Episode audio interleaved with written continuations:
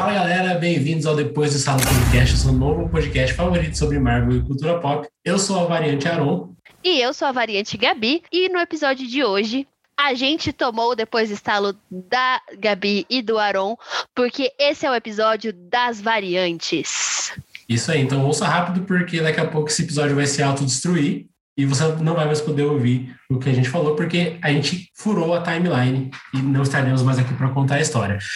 Isso aí, a timeline vai ser reiniciada. E aproveitando que a gente furou a timeline, a gente vai falar hoje sobre nada mais, nada menos do que Loki, a série que estreou essa semana aí no Disney Plus para nossa felicidade, trouxe o nosso querido Tom Hiddleston de volta para o papel que a gente tanto ama e tem aí promessas, e não são promessas de, de, de fã, não são promessas de canais de análise, não, é promessa do próprio pai Kevin Feige de que essa série vai ser a série que vai avançar o universo Marvel de uma maneira que a gente nunca viu ser feita em séries. Isso aí, depois de um mês sem nada de Marvel, um mês e meio sem nenhum episódio novo, nenhum conteúdo novo, a não ser o trailer dos Eternos, a gente recebeu aí, começou aí a acompanhar a história do Loki. E esse um mês e meio foi o maior período de tempo que a gente ficou sem nenhum conteúdo da Marvel em 2021, né, Aaron? Como é que foi para você esse um mês e meio sem nada de Marvel? Não vi nem passar, porque Falcão Cidade Invernal terminou para mim de uma maneira tão bonita que me preencheu esse mês inteiro. Mas é claro que. E também, né? É claro, a gente teve aí ao longo do tempo algum, algumas novidades, alguns vídeos promocionais, trailerzinho de Eternos. Inclusive, se você não ouviu o nosso podcast falando sobre o trailer de Eternos, vai lá na sua plataforma favorita, procura depois do estalo, episódio. Não lembro qual episódio era, mas estava lá. É o Estalo Relâmpago, episódio Está... 1.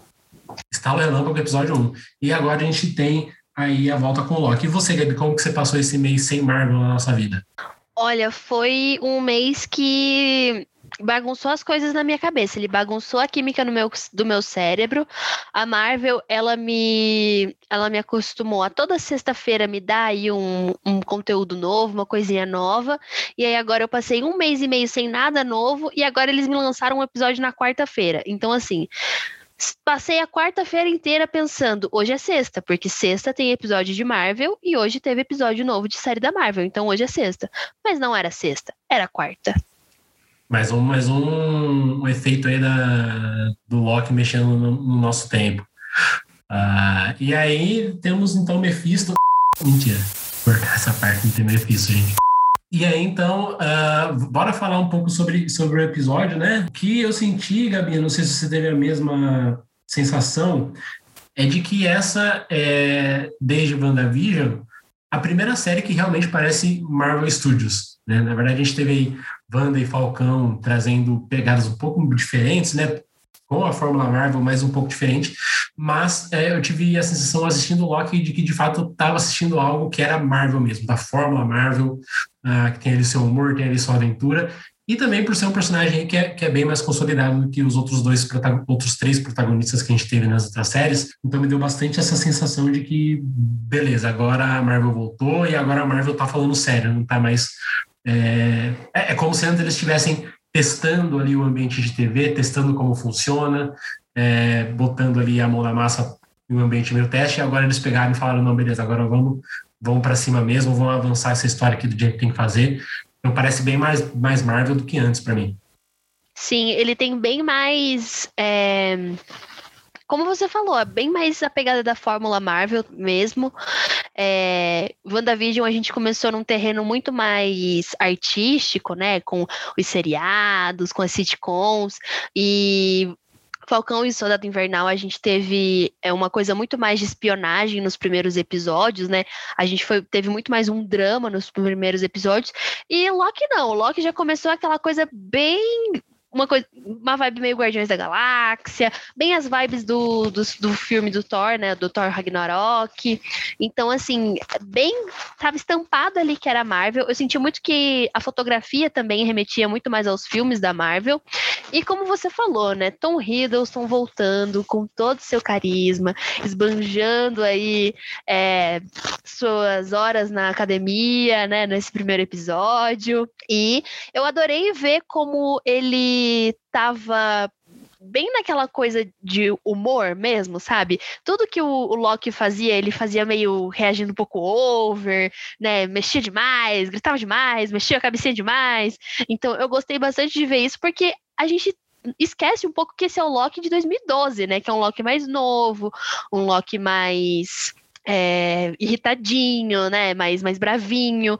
Então eu adorei, assim, eu, eu senti eu tava sentindo falta dessa coisa bem levinha, assim, sabe? Eu acho que foi um, um peso muito bom, porque a gente teve WandaVision, que no início começa toda alegre e feliz, e daí no final manda a gente pra terapia, né? Com aquele final dela perdendo visão. A gente teve aí Falcão e Soldado Invernal, que teve uma, um, um teor, né? Falou aí, abordou assuntos mais sérios e mais densos. Teve um final feliz, mas ainda assim é, foi a jornada toda foi um pouco mais densa. E aqui a gente já se entrega direto numa coisa meio comédia pastelão, uma coisa mais alegre. A gente teve ali uma cena um pouquinho que mandou a gente para terapia, né? Que é a cena do, do Loki vendo ali o futuro que ele teria, né? Na, na timeline dele. Mas é uma coisa bem mais leve. E, e até fazendo um gancho com, com WandaVision, né? A gente teve é, no episódio 7 de WandaVision, se não me engano, que era o episódio logo após o episódio de Halloween, o episódio ali dos anos 2000 que tratava, que trazia uma temática mais voltada para sitcom, uh, muito ali bebendo da fonte de Modern Family e de The Office, mas a gente pode considerar talvez que Loki seja o The Office da Marvel Studios, porque a gente está tratando aí uma comédia que envolve. Estamos numa grande departição pública. Não é, não é o The Office. Eu queria corrigir, Aaron. Não é o The Office da Marvel. É a grande família da Marvel. Ou é o The Office se fosse no Brasil, no funcionalismo público. Exatamente, porque caso você, nosso, nosso ouvinte, não conheça a Grande Família, gente, a Grande Família é uma série de comédia brasileira, aonde um dos personagens principais, o Lineuzinho, trabalhava numa repartição pública. Então, a hora que eu vi todo aquele povo, aquela, aquela, papelada, aquela burocracia, eu pensei, meu Deus, cadê a dona Nenê? A gente está numa repartição pública. Lineuzinho Sim, e se, se você do, depois do sala não segue a gente no Twitter, por favor, siga a gente no Twitter, porque falando em comédias brasileiras, a gente está bem contado aí com o pessoal da comédia brasileira, a grande Alessandra Maestrini, que se você não sabe, interpretou a Bozena no, no Toma Lá da Cá, curtiu tweets nossos. Então, Alessandra, grande beijo se você está ouvindo a gente. Se não tiver beijo, ouvindo, Alessandra!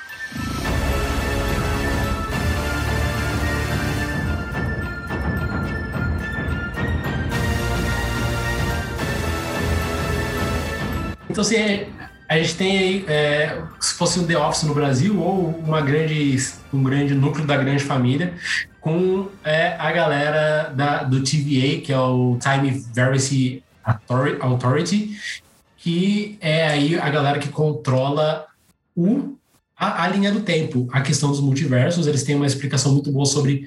Finalmente a gente tem aí, de uma forma mais detalhada, o que para Marvel é viagem do tempo, como eles estão encarando essa questão de de, do, do, temporal mesmo e também como isso se liga com o multiverso. Então, é, esse episódio pode ter parecido mais introdutório, mas se você não quer assistir de novo, eu recomendo que assista pelo menos a, essa parte do, da explicação sobre linhas temporais e multiversos, porque isso vai ser incrivelmente importante daqui para frente para o universo Marvel.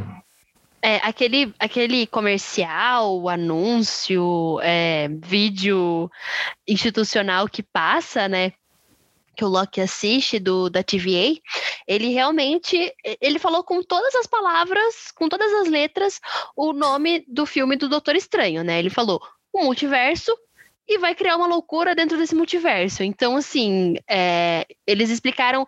Eu gostei que eles foram bem didáticos em poucos minutos, logo no início, e também que eles, de certa forma, entre aspas, corrigiram ou confirmaram é, uma das teorias que a gente tinha lá de Vingadores Ultimato, que era que o, o Steve voltava no tempo e ele sempre foi casado com a Peg, né? Eles falam que o que os Vingadores fizeram era para acontecer. Então, o Steve voltar no tempo e viver a vida dele no passado era para acontecer mesmo. Não, é, não, não abre aí nenhuma variante, não abre aí nenhum multiverso. Né? Eu gostei e, bastante disso. E para você que não sabe, é, que nada que está sendo feito é, é pelo acaso, que eles terem falado sobre o multiverso, loucura no, no multiverso não é por acaso. O roteirista de Loki, que é o Michael Waldron, é o mesmo roteirista de Doutor Estranho no Multiverso da Loucura. Então, a gente pode esperar que vão ter ligações muito fortes entre essas duas obras e que ele está começando a, aqui é, o que ele quer trabalhar em Multiverso da Loucura. Né? Então, a gente pode esperar ligações. E falando em TVA, a gente não pode deixar também de enaltecer aqui o grande é, Owen Wilson, que é o segundo Wilson que a gente mais gosta no MCU, só perde para o Sam Wilson, é óbvio. E muito bom em cena também, tempo de comédia muito ótimo. Ele e o Loki, as interações são muito boas, parceria muito acertada, casting muito bom. Uh, o que você achou de performance de Owen Wilson nesse primeiro episódio, Gabi? Eu adorei, eu achei, eu achei que ele é o, ele é o Lineuzinho. Ele é o nosso Lineuzinho. Porque, gente, eu vou ficar com essa. É, a TVA para mim é uma repartição pública, então assim, essa vai ser a minha análise durante o seriado inteiro. É, ele, é, ele, eu gostei que ele, ele tem um ar bem mais sério em alguns momentos, como quando ele aparece a primeira vez, né? Quando eles estão ali buscando é, a variante, né? Que a gente ainda é, vai descobrir depois no final do episódio que é a variante, que é uma variante do Loki. É, mas ele é maravilhoso. Eu gostei que ele, ele explica tudo muito bem. É, eu gostei que ele tem um certo cinismo, vamos colocar assim, com, com a TVA. O Loki fala que vai vai queimar tudo. Ele fala: Ah, posso te mostrar minha mesa. O Loki fala que quer que isso é um pesadelo. E ele fala: Ah, isso aí é outro departamento. Inclusive, é aí uma referência, será? Ao pesadelo? Pensei nisso também. Pode ser que seja. E aí, e o Owen Wilson ainda falou, e o Morbius, né, ainda falou que ajuda o Loki a pôr fogo nessa, nessa outra, nesse outro setor. Então, assim, eu tô bem curiosa para ver o que que, o que que esse personagem vai, vai trazer aí pra gente no futuro. E eu quero também, pô, Marvel, deixa ele aí no, no futuro, né? Não, não desperdiça ele assim, traz ele outras vezes, menciona mais a TV aí pra gente aí ao longo do, dos próximos anos. Renova é. esse contrato com o Wilson, não deixa ele só por uma temporada, não. É, é, não me surpreenderia se ele aparecesse em Homem-Aranha, inclusive. Mas, sim, é uma coisa que, a, que as séries da Marvel têm trazido são coadjuvantes que são muito bons, né? É, e não, não falando dos personagens maiores, mas de coadjuvantes mesmo. Esse do Will Wilson já tá. O, o Agente Morbius está se mostrando muito bom. A gente teve um personagem que eu comentei que eu gostei muito em WandaVision também, o Hayward. Eu, eu gosto muito do Hayward. Uh, em Falcão Soldado Invernal a gente teve a gente teve menos menos desses personagens que são menos importantes, mas ainda assim tiveram a personagens. Teve o Zemo, né? A gente teve a construção do Zemo e da e da Sharon. É, eu acho que as séries, eles estão eles estão conseguindo abrir a porta para isso, assim, sabe? Da gente conseguir é, estabelecer melhor os personagens. Antes a gente tinha é, os coadjuvantes, né, dos nossos super-heróis. Então, o próprio Sam era o coadjuvante no filme do Capitão América, o Rhodes é era o coadjuvante nos filmes do do Homem de Ferro, e a gente não conseguia se aprofundar muito deles. Eles ficavam muito é, su, é, superficiais, né? Eles não tinham um drama, uma coisa, um, uma história por trás. E com, com as séries a gente tem mais tempo de tela, a gente consegue estabelecer mais isso, né? Inclusive, já no primeiro episódio, eu, eu gostei porque, na verdade, não colocaria nenhum Owen Wilson muito como um coadjuvante. Porque, assim, se eu paro e penso, ele estava presente no episódio quase a mesma quantidade de tempo que o, que o próprio Tom Hiddleston, né? Uhum. É, mas eu, eu acho que essa construção do que, que o personagem é, quer, para onde ele vai, é bem, bem preciosa mesmo. E a gente ter isso nas séries está bem, bem bacana. E a série também, ela, é, é, esse primeiro episódio, na verdade, ele também deixa aí algumas coisas mais. É, enfim, é um episódio introdutório, que nem todos os outros primeiros episódios das outras séries, mas ele, ele deixa aí alguns ganchos bons, né? Principalmente no final, quando a gente descobre, se você está ouvindo esse, esse, podcast esperando que ainda vai ter spoiler, pare agora e volte daqui cinco minutos, talvez. Ou até um pouquinho menos, mas é, que é o grande gancho do, do primeiro episódio, que é quando o, o agente Morbius fala para o Loki que a, a, é, o, o, agente Morbius, né, é, só contextualizando, ele é um agente especializado em, ca, em caçar variantes é, especiais, as variantes que que criam essas linhas temporais é, avulsas, né? Variantes é... particularmente perigosas. Exatamente. Adorei que o Loki falou assim, técnico. como eu, não. Mais particularmente perigosas ainda. Eu, eu, fico pensando o que seria uma variante mais particularmente perigosa do que o Loki. A gente, claro, teve a resposta que uma delas é o próprio Loki, que inclusive é o que o, que o Morbius está caçando e o que ele vai pedir ajuda do, desse Loki para caçar. Uh, mas eu fico pensando que seria uma outra variante particularmente perigosa. Sei lá, só se o Thanos fosse uma, uma variante no certo momento. Imagina que legal. O Thanos sendo uma variante. Um eterno sendo uma variante. Eu achei interessante que no início do episódio, quando o Loki chega, né, na, na TVA, eles têm um, uma outra variante lá, né? Eles têm um outro cara lá.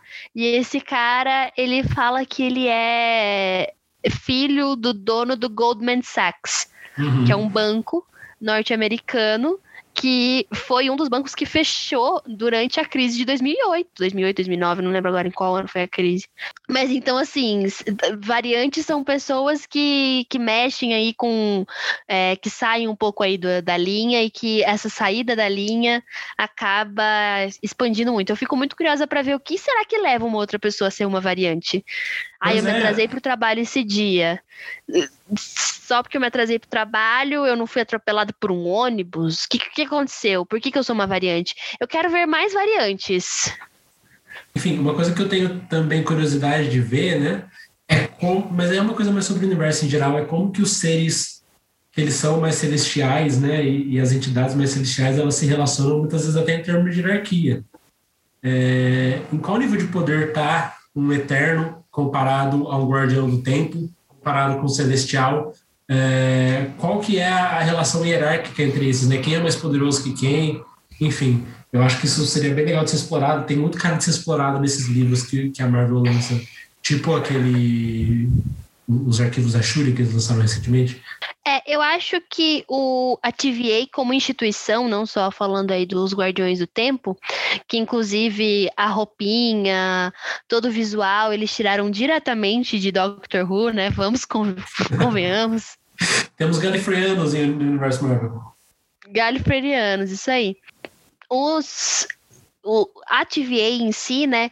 Eu acho que eles têm um poder um pouco maior e eles não têm muito uma forma como interferir, porque a gente vê que eles têm Joia do Infinito lá, Joia do Infinito a, a dar com rodo, né? Porque se eles usam até de peso de papel, é, tem Joias do Infinito lá. É, eles conseguem ver tanto o passado quanto o futuro do que aquela pessoa viveria.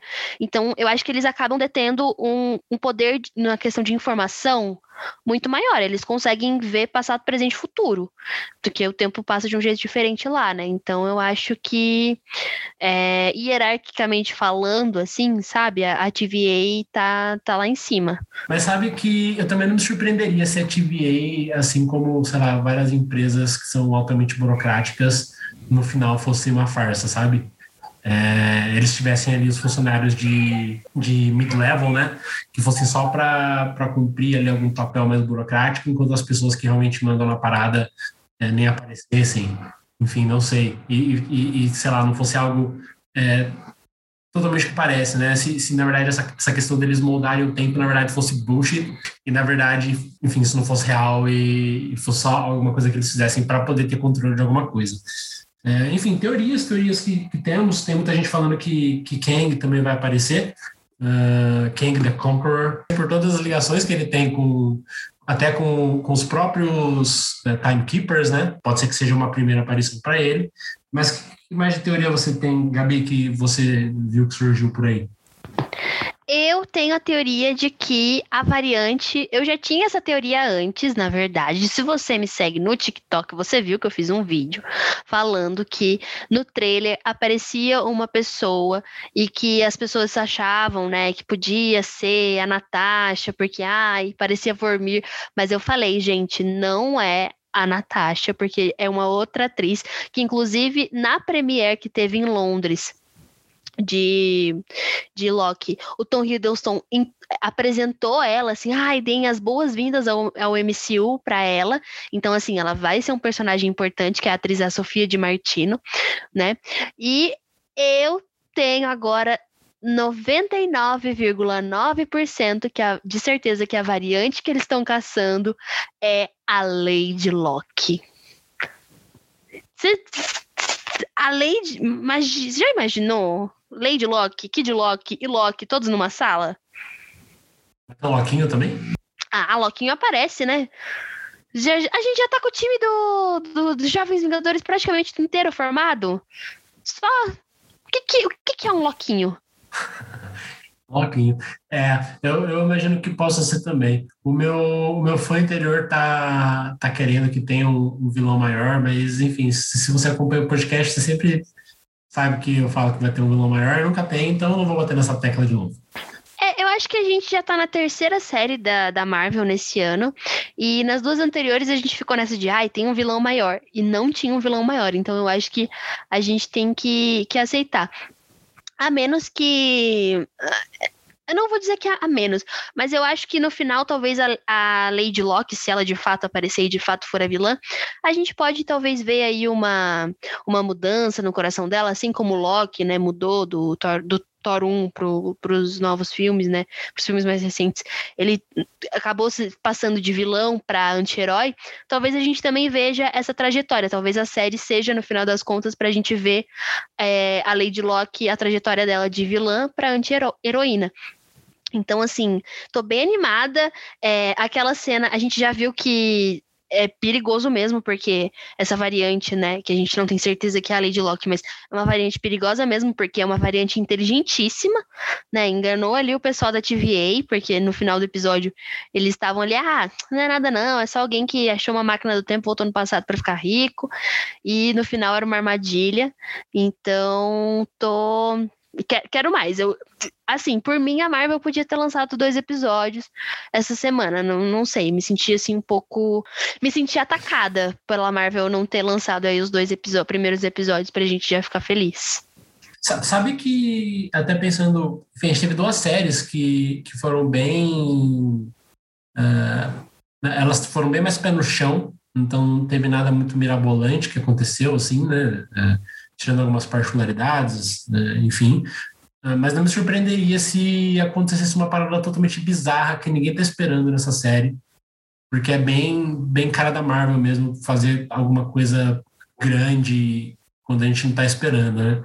É como, por exemplo, a aparição do, do J.K. Simmons como J. Jonah Jameson em Homem-Aranha Longe de Casa. A própria aparição do Thanos, né? A aparição do Thanos, inclusive em Guardiões da Galáxia 1. Enfim, é, eu, não me surpreenderia se ela, se ela fizesse alguma coisa grandiosa nesse sentido, porque meio que pegar a gente desprevenido, quando a gente não está esperando nada assim muito grande, é, pode ser que aconteça, ainda mais que é uma série que, que promete expandir o universo. Então, acho que, sei lá, é, minha maior teoria em relação a isso é aparecer um Tom Hollandzinho na, em cena pós-crédito, ou até um próprio Tobey Maguire, será? Será? Não sei. Vamos criar expectativa, não. Aaron, eu acho que você já tá indo um pouco além, assim. Eu acho que vai abrir sim para o multiverso. Acho que no final a gente pode ter aí alguma, alguma aparição, porque o Loki pegou a, a, a joia do tempo, né? Ele deu a entender naquela cena que ele tá lá vendo que tem várias é, joias do infinito na, na gaveta, que ele pegou uma joia do tempo. Então, será que agora vem aí a aparição do Doutor Estranho? Pra pegar uma joia do tempo? Pode ser, pode ser, pode ser que sim. Doutor Estranho que a gente tá querendo que apareça faz tempo. Pode ser que ele, que ele, que ele apareça sim. Vamos continuar com a minha teoria do Tobey Maguire. Vai, vai ser legal pra caramba se acontecer. Ai, ai, ai. Será que Paiarão vai dar as caras em Loki? Paiarão está sendo ousado. Lembre, 5 de julho. 5 de julho, trailer de Homem-Aranha. 5 de julho. A gente surtou no dia 1 de junho, mas não, não foi real.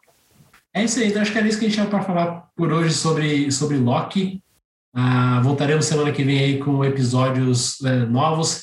Pelo que eu estou ouvindo, parece que semana que vem tem uma virada de mesa aí na série que vai deixar a gente doido. E é isso aí, então fique ligado depois do estalo para saber mais sobre Loki, para acompanhar mais sobre os nossos comentários. Siga a gente nas redes sociais, Instagram, arroba depois estalo, Twitter também, arroba depois estalo. E bora falar aí sobre série, sobre o futuro do MCU. É isso aí, um grande beijo e tchau!